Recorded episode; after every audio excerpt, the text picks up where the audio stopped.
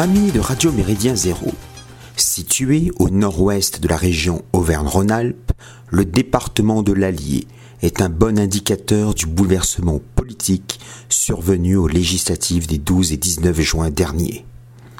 Ce département d'environ 336 000 habitants correspond à peu près à la province d'Ancien Régime du Bourbonnais, avec quelques paroisses auvergnates et forésiennes en plus.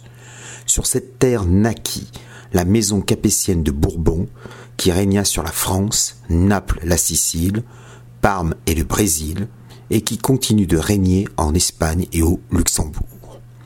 D'une superficie de 7340 km, le territoire comprend en son centre le Val d'Allier et la Limagne bourbonnaise.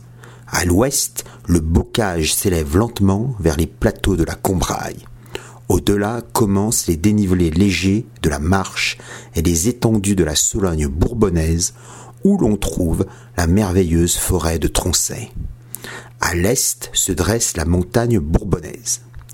Les trois principales aires urbaines sont la préfecture, Moulins, 19 000 habitants, Vichy, 25 000 habitants, et Montluçon, 34 360 habitants. La population élevée de cette dernière par rapport aux deux précédentes se comprend par la présence d'une industrie rurale prédominante. Moulins concentre des activités tertiaires et agricoles, Vichy vit du thermalisme, activité motrice pour le tourisme local. Historiquement plutôt de gauche et rétif au gaullisme, le département de l'Allier est une terre socialo-communiste. Entre 1958 et 2010, quatre circonscriptions législatives le couvraient. Le déclin démographique lui en a fait perdre une. Aujourd'hui, les trois circonscriptions s'organisent autour de Moulins, la première, de Montluçon, la deuxième, et de Vichy, la troisième.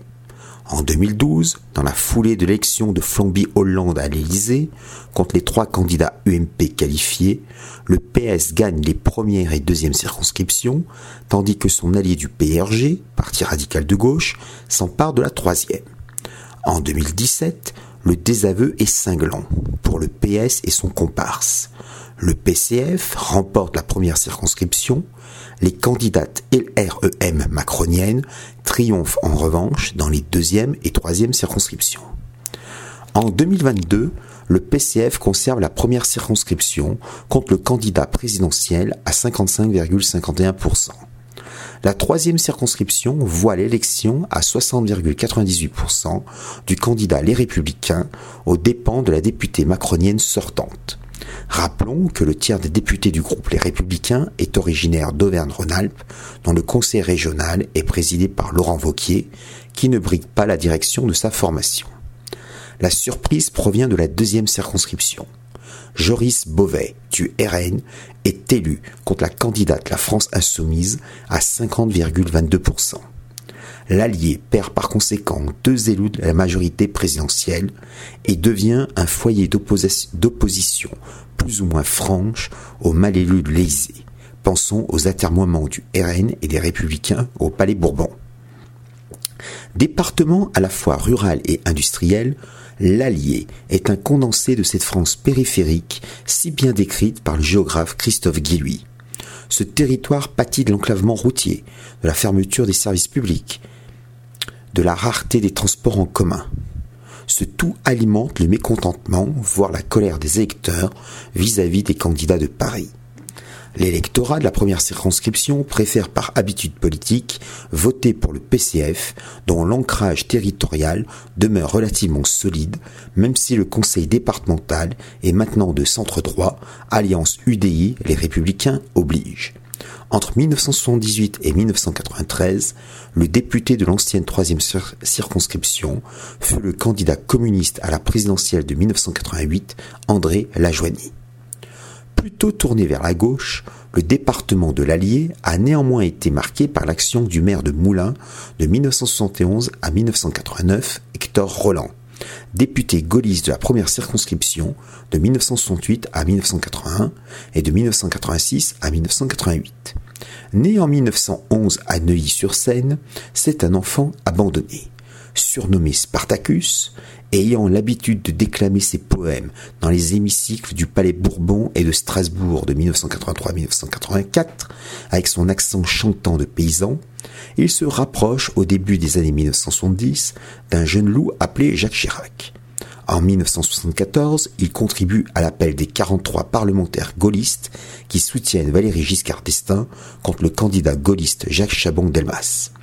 Son enthousiasme envers le député de Corrèze, maire de Paris, s'émousse très vite.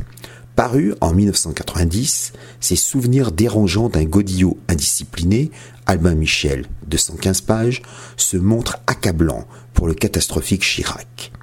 Hector Roland adhère en 1984 au cercle Renaissance de Michel de Rostelan, futur député FN de l'Essonne en 1986. Favorable à l'Europe des États nationaux et un rapprochement entre le RPR UDF et le FN, Hector Roland condamne l'IVG.